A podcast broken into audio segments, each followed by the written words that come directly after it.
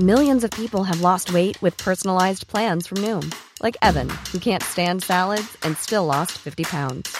Salads, generally, for most people, are the easy button, right?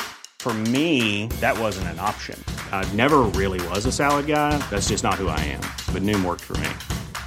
Get your personalized plan today at Noom.com. Real Noom user compensated to provide their story. In four weeks, the typical Noom user can expect to lose one to two pounds per week. Individual results may vary.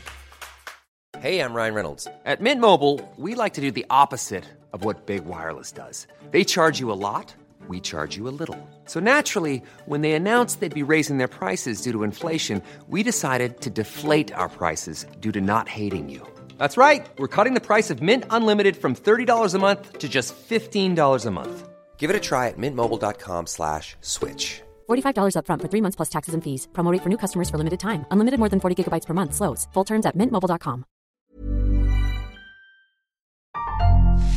Made by Podster.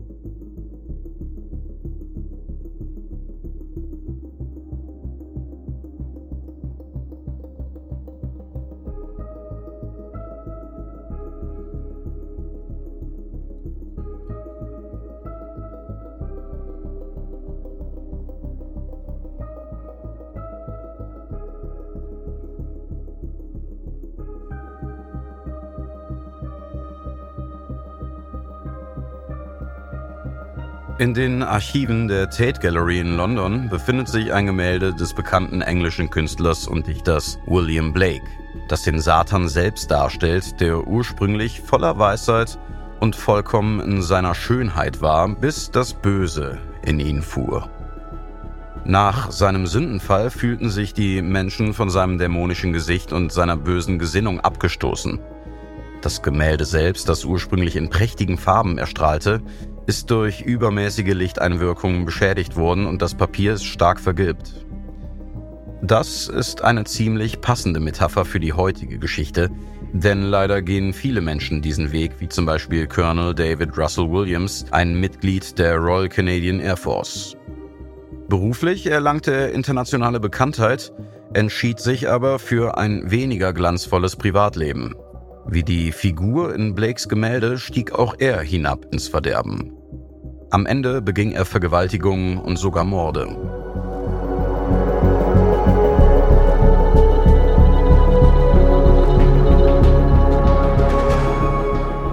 Ich bin Simon Schriefer und herzlich willkommen zu Ungewöhnliche Kriminalfälle. Bevor wir anfangen, möchte ich Sie warnen, dass diese Folge Beschreibungen von Vergewaltigung und Mord enthält. Falls Sie auf diese Themen sensibel reagieren, hören Sie den Podcast vielleicht lieber mit einer vertrauten Person, mit der Sie sich über das Gehörte unterhalten können.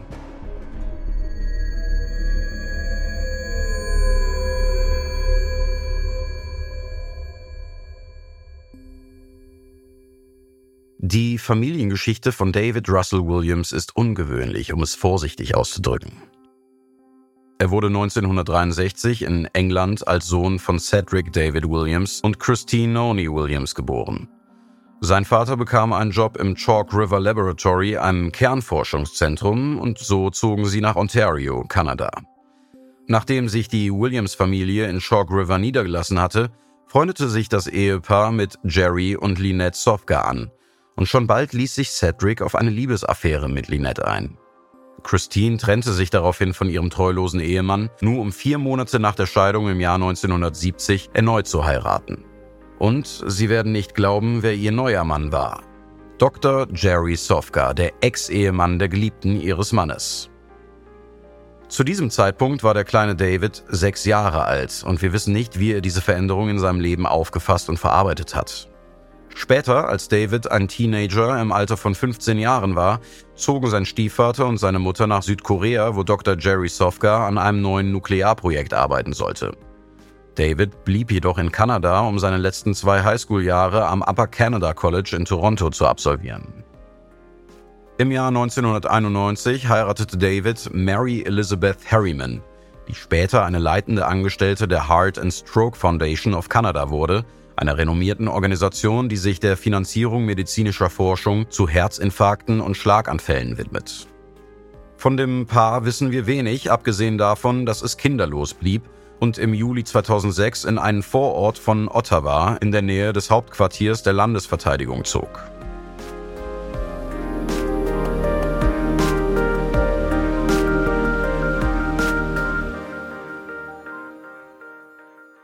Ein aufsteigender Stern.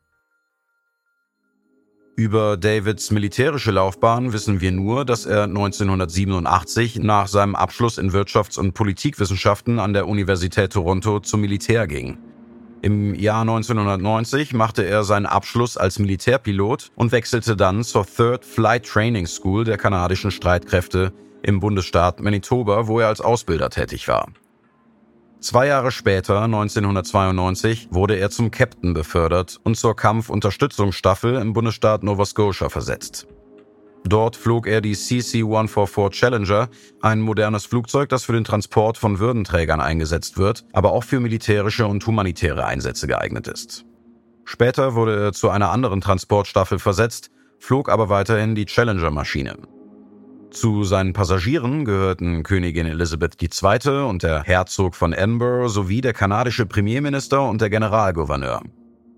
Im November 1999 wurde David zum Major befördert und nach Ottawa versetzt, wo er als Ausbildungsleiter für Piloten tätig war. Im Jahr 2005 machte er seinen Masterabschluss in Militärwissenschaften mit einer 55-seitigen Arbeit, in der er den Krieg im Irak verteidigte. Danach wurde er zum Colonel befördert und zum Commander der Transportstaffel ernannt, die für Langstreckenlogistik und den Transport von Führungskräften mit dem Airbus CC-150 Polaris zuständig war. In den Jahren 2005 und 2006 befehligte Williams außerdem einen geheimen Stützpunkt in den Vereinigten Arabischen Emiraten, wo Operationen zur Unterstützung des Einsatzes der kanadischen Truppen in Afghanistan stattfanden. Außerdem war er in dieser Zeit an mehreren großen Flugzeugprojekten beteiligt. Unser Superpilot wurde außerdem mit der Southwest Asia Service Medal für seine Leistungen im Krieg in Afghanistan ausgezeichnet und erhielt weitere Auszeichnungen der kanadischen Streitkräfte während seiner 23-jährigen vorbildlichen Arbeit für die Royal Canadian Air Force.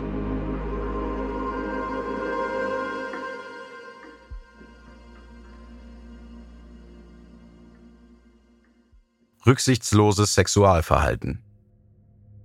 Williams, der sich während seiner Karriere durch Verantwortungsbewusstsein auszeichnete und hohe Anerkennung genoss, geriet im Privatleben auf Abwege, als er am 9. September 2007 in das Schlafzimmer eines zwölfjährigen Mädchens in der kleinen Gemeinde Tweed einbrach und ein paar Unterhosen stahl. Die Eltern des Mädchens betrachteten David als Freund und hatten ihn und seine Frau schon mehrfach zum Essen zu sich nach Hause eingeladen. Nach diesem ersten Einbruch führte unser Colonel und Master of Military Studies über die folgenden zweieinhalb Jahre hinweg immer wieder Überfälle und Einbrüche aus. Da er neben dem Haus in Ottawa, in dem er mit seiner Frau lebte, auch ein Cottage in Tweed besaß, brachte er die meisten der gestohlenen Gegenstände in diesem Cottage unter. In der Zeit von 2007 bis 2010 stahl er mehrere hundert Kleidungsstücke, Höschen und BHs aus den Schlafzimmern von Mädchen und jungen Frauen. Es war ein dunkler und schmutziger Weg, auf dem er sich befand, und der schließlich zu zwei sexuellen Übergriffen und zwei schockierenden Morden führte.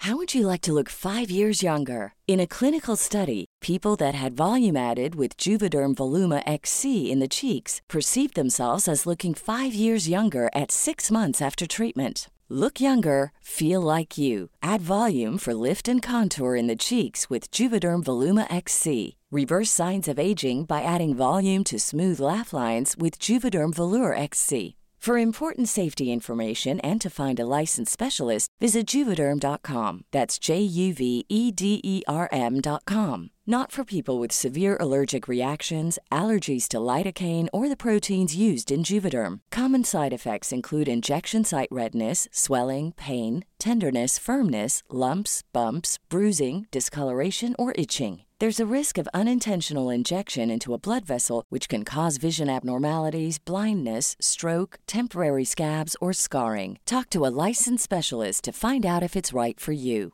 I'm Sandra, and I'm just the professional your small business was looking for. But you didn't hire me because you didn't use LinkedIn jobs. LinkedIn has professionals you can't find anywhere else, including those who aren't actively looking for a new job but might be open to the perfect role, like me.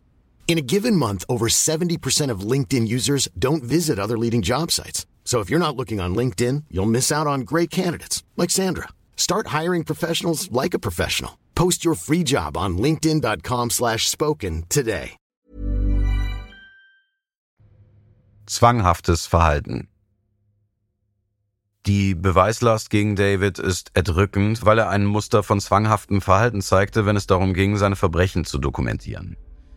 Der stellvertretende Staatsanwalt Robert Morrison teilte dem Gericht bei der Urteilsverkündung mit, dass die Ermittler Tausende von Fotos und Beschreibungen entdeckt hatten, gespeichert auf zwei Festplatten, die im Keller des Hauses des Colonels versteckt waren. Bei der Übergabe von fünf vollen Aktenordnern an den Richter des High Court wies der Anwalt darauf hin, dass die Beweise äußerst beunruhigend seien. Davids Vorgehensweise, wenn er in die Häuser einbrach, war immer dieselbe. Er verbrachte durchschnittlich zwei Stunden in den Schlafzimmern der Opfer. In einigen Fällen handelte es sich um Kinder im Alter von lediglich neun Jahren. Dort fotografierte er das Bett des Opfers, ihre Unterwäscheschubladen und sogar den Wäschekorb. Dann holte er diese Kleidungsstücke aus den Schubladen und legte sie sorgfältig auf das Bett, um weitere Fotos zu machen. Dann kam der schmutzigste Teil des Rituals. Er zog sich an, was ihm passte, und fotografierte sich. In Wohnungen, in denen es ausgestopfte Tiere gab, legte er sie zusammen mit der Unterwäsche auf das Bett und masturbierte. Diese Fotos zeigen seinen Zwang, die gestohlene Unterwäsche zu ordnen, sagte Robert Morrison, der Staatsanwalt. Da David jeden Einbruch akribisch dokumentierte und genau festhielt, wann er in die einzelnen Häuser eingebrochen war, was er mitgenommen hatte und wie die Namen der Opfer lauteten, konnten diese Informationen dem Gericht vorgelegt werden. Diese abscheuliche Besessenheit nahm immer groteskere Züge an. Bei einem der Einbrüche durchwühlte und stahl er die Kleidung von drei Schwestern im Alter von neun, elf und dreizehn Jahren. Da er die Namen der Mädchen nicht kannte, bezeichnete er sie in seinem Protokoll über den Einbruch als die geheimnisvollen Mädchen. Andere Fotos, die ihn nackt auf dem Bett seiner Opfer liegend oder mit über dem Kopf gezogenen Höschen zeigen, wurden im Prozess zur Sprache gebracht und teilweise als Beweise vorgelegt. In der Tat war sein Verhalten sowohl kreativ als auch pervers und zeigte einige Besonderheiten, die selbst wir nicht zu erwähnen wagen.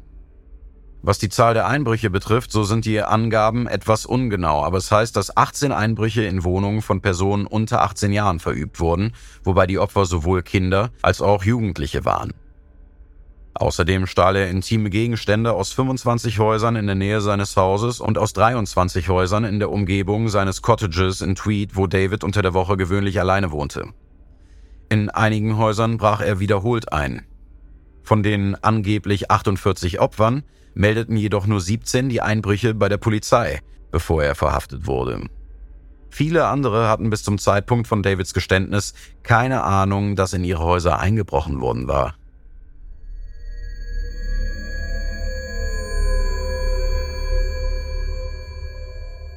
Marie-France Comeau Mordopfer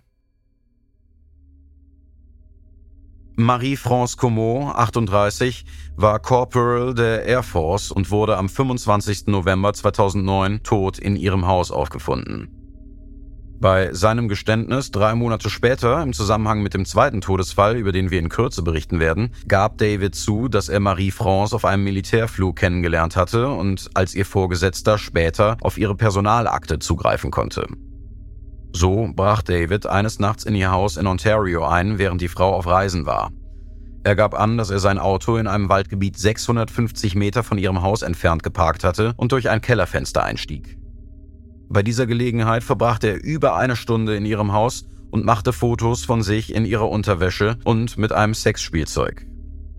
Als die Frau nach ihrer Rückkehr von der Reise feststellte, dass jemand sich an ihrer Unterwäsche zu schaffen gemacht hatte, verdächtigte sie ihren Ex-Freund, der dies jedoch bestritt. Am 25. November 2009 kehrte David nachts zu dem Haus zurück, um sie zu beobachten und hörte sie telefonieren. Daraufhin betrat er das Haus erneut über den Keller und versteckte sich dort fast 40 Minuten lang, um zu warten, bis sie schlief. Doch plötzlich kam Marie-France in den Keller, um ihre Katze zu suchen, die auf der Treppe saß und David anstarrte. Obwohl er maskiert war, erkannte er, dass die Gefahr bestand, erkannt und angezeigt zu werden und griff sie mit der Taschenlampe an, die er bei sich trug. Marie-France wehrte sich und später wurden Blutstropfen von ihr auf dem Boden gefunden, was darauf hindeutet, dass der Angriff tatsächlich dort begann. Er überwältigte und fesselte sie, zog ihr die Kleidung aus, fotografierte und missbrauchte sie sexuell. Es gab einen Moment, in dem er die Fesseln an ihren Händen lockerte und es ihr fast gelang zu entkommen, indem sie ins Badezimmer rannte und versuchte, sich dort einzuschließen, was jedoch zu einem erneuten Kampf und einem weiteren Übergriff führte. Auf den Videoaufnahmen ist zu hören, wie sie wiederholt sagt, Ich will nicht sterben, ich habe das nicht verdient. Ihr Erstickungstod trat gegen 3.30 Uhr ein. Nachdem er sie getötet hatte, reinigte der Colonel die Wohnung mit Bleichmittel und machte dabei Fotos von sich selbst. Dann legte er Marie-Frances leblosen Körper auf das Bett und zog die Bettdecke über sie. Er stahl auch mehrere Teile ihrer Unterwäsche und verließ schließlich das Haus. Nach ihrer Ermordung fuhr David nach Ottawa, wo er später am Tag zu einer Besprechung erwartet wurde. Auf dem Weg dorthin entledigte er sich der Schuhe und des Seils, das er bei dem Angriff benutzt hatte. Als Marie-France an diesem Abend nicht zu ihrer Verabredung mit ihrem Freund erschien und auch nicht an ihr Telefon ging, machte sich diese auf den Weg zu ihrem Haus und entdeckte Marie-Frances leblosen Körper auf ihrem Bett.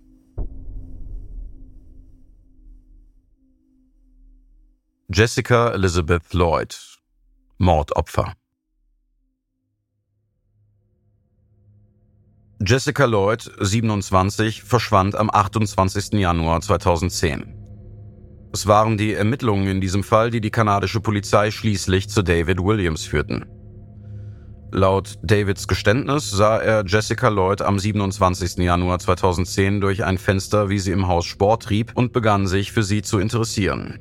Am nächsten Tag, dem Tag, an dem Jessica ihre letzten Nachrichten an Freunde schickte, brach David in ihr Haus ein, während sie nicht dort war, um sich zu vergewissern, ob sie allein lebte. Später kehrte er zurück und parkte auf einem Feld hinter dem Haus, um auf ihre Rückkehr nach Hause zu warten. Mit anderen Worten, dies sollte nicht nur ein weiterer Einbruch sein, um seinen Fetisch zu befrieden, sei es mit Hilfe der Höschenschublade oder mit den ausgestopften Tieren. Als er in Jessicas Haus einbrach und ihr Zimmer betrat, lag sie im Bett und schlief, sodass er sie aufweckte. Dann schlug er ihr auf den Kopf, sodass sie das Bewusstsein verlor. Die Informationen, die uns vorliegen, variieren ein wenig, aber wir wissen, dass David Jessica überwältigt, gefesselt und missbraucht und sie dann in sein eigenes Cottage nicht weit entfernt von Jessicas Haus gebracht hat. Der Angriff erfolgte gegen zwei Uhr morgens und wurde von ihm aufgezeichnet. Jessica war verängstigt und kooperierte mit David, um ihr Leben zu retten und befolgte seine Anweisungen. Wahrscheinlich wurden in dem Moment, als er Jessica in sein Auto zwang, die großen Fußabdrücke im Schnee vor dem Haus hinterlassen, die später von der Polizei zusammen mit kleineren Fußabdrücken gefunden wurden. Nachdem sie in der Hütte des Colonels angekommen waren, gingen die sexuellen Übergriffe weiter, wenngleich er ihr erlaubte, zu baden, zu schlafen und etwas zu essen und andeutete, dass er sie bald freilassen würde. Als Jessica jedoch aufwachte, bekam sie einen Krampfanfall und flehte ihn an, sie in ein Krankenhaus zu bringen. David erkannte, dass dies wahrscheinlich dazu führen würde, dass er als Angreifer identifiziert wird und zog es daher vor, ihr mit einer Taschenlampe auf den Kopf zu schlagen. Als sie bewusstlos zu Boden fiel, erdrosselte er sie mit einem Seil und machte noch mehr Fotos von ihr. Am 29. Januar 2010 legte er Jessicas Leiche schließlich in einem flachen Grab ab. Bei den Ermittlungen zu ihrem Verschwinden entdeckten die Ermittler neben den erwähnten Fußspuren auch Reifenspuren, die in der Nähe des Hauses im Schnee hinterlassen worden waren. Genau eine Woche nach ihrem Verschwinden erhielt die Ontario Provincial Police, die die Autofahrer auf der Autobahn in der Nähe ihres Hauses überprüfte, den Hinweis, dass Davids Nissan Pathfinder diese Spuren hinterlassen haben könnte. Am 7. Februar 2010 wurde der Verdächtige festgenommen. Nach einem neunstündigen Verhör gestand er nicht nur den Angriff auf Jessica sowie ihre Ermordung, sondern auch alle weiteren Straftaten, die er begangen hatte, darunter Einbruch, mehrere Diebstähle, zwei Vergewaltigungen und den Mord an Marie-France. Am nächsten Morgen führte er die Ermittler zu der Stelle, an der er Jessicas Überreste zurückgelassen hatte, zehn Minuten von seinem Wohnsitz entfernt. Übrigens, nur wenige Stunden nach der Bekanntgabe von Davids Verhaftung haben Polizeidienststellen im ganzen Land ungelöste Mordfälle an jungen Frauen in den Orten, in denen der Colonel gelebt hatte, neu aufgerollt, in der Hoffnung, ihn damit in Verbindung zu bringen.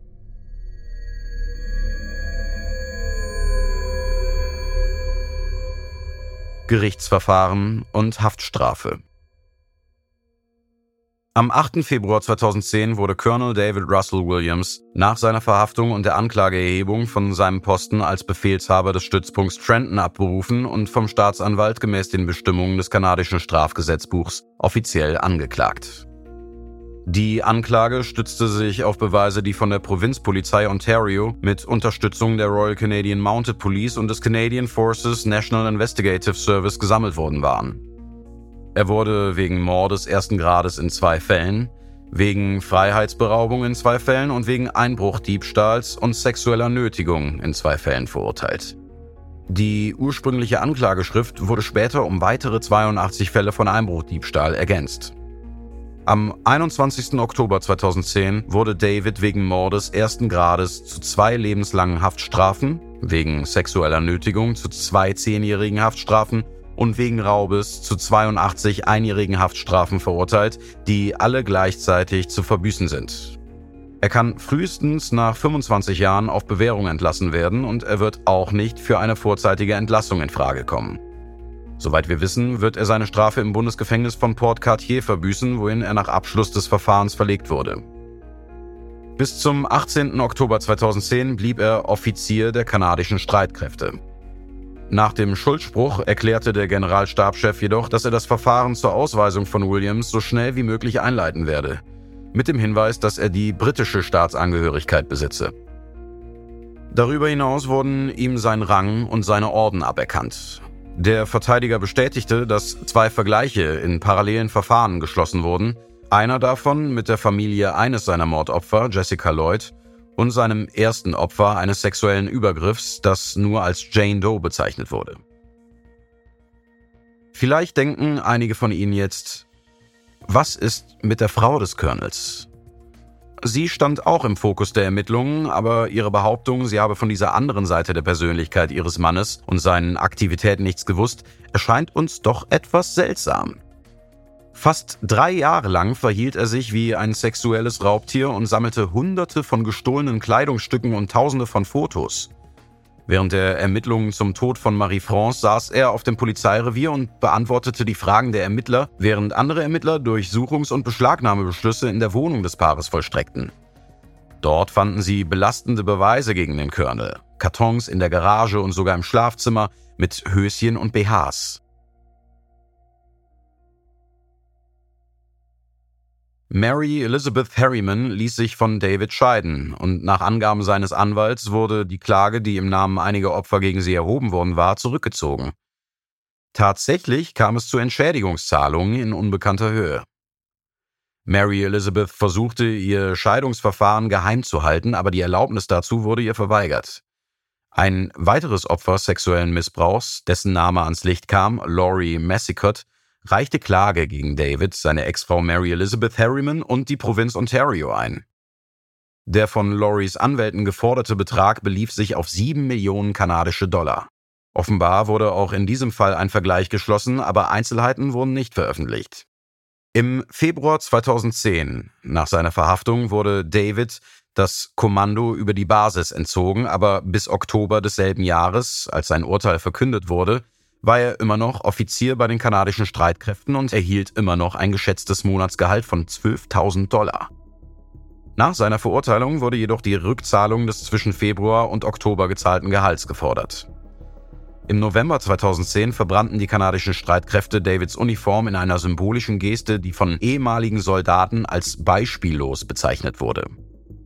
Im Februar 2013 wurde er in die Justizvollzugsanstalt Port Cartier in Quebec verlegt, da das Gefängnis, in dem er zuvor untergebracht war, endgültig geschlossen wurde. Ein weiterer Vorfall, über den die Medien berichteten, betraf die angeblich betrügerische Übertragung von Immobilien durch Williams Ex-Frau, der es angeblich gelang, Vermögenswerte des Paares zu verdecken, die für die Entschädigung der Opfer hätten bereitgestellt werden müssen. In den Zeitungen hieß es, es besteht ein großes öffentliches Interesse daran, wie das Gericht das Vermögen von David Williams aufteilen wird und was für seine Opfer übrig bleibt, wenn sie ihre Klagen gewinnen. Zitat Ende. Im Zusammenhang mit der Scheidung wurde auch viel über Davids Militärrente gesprochen, die bis zu einer Million Dollar betragen könnte, was in einem gewissen Widerspruch zu der Tatsache steht, dass er unehrenhaft aus der Royal Air Force entlassen wurde. Zum Abschluss dieser Folge möchte ich Sie darüber informieren, dass dieser allmächtige ehemalige Colonel versucht hat, sich im Gefängnis das Leben zu nehmen, indem er sich Toilettenpapier in den Hals stopfte. Aber er wurde daran gehindert, sich auf diese Weise der Verbüßung seiner gerechten Strafe zu entziehen. Die Frage, die bleibt.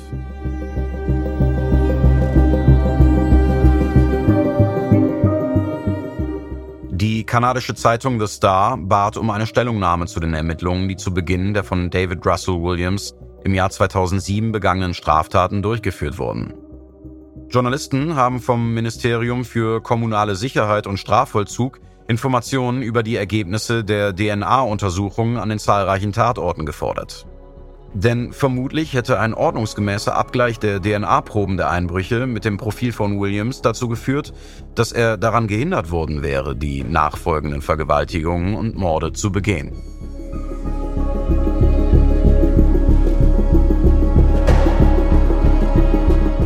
Ich bin Simon Schriefer und das war Ungewöhnliche Kriminalfälle.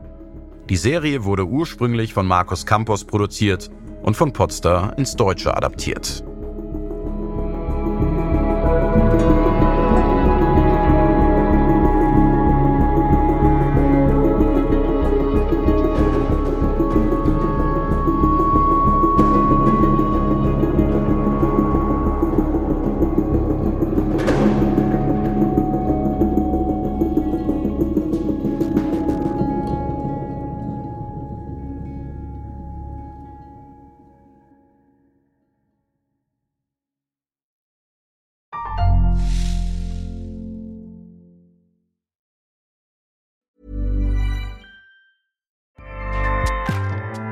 ACAST powers the world's best podcasts. Here's a show that we recommend.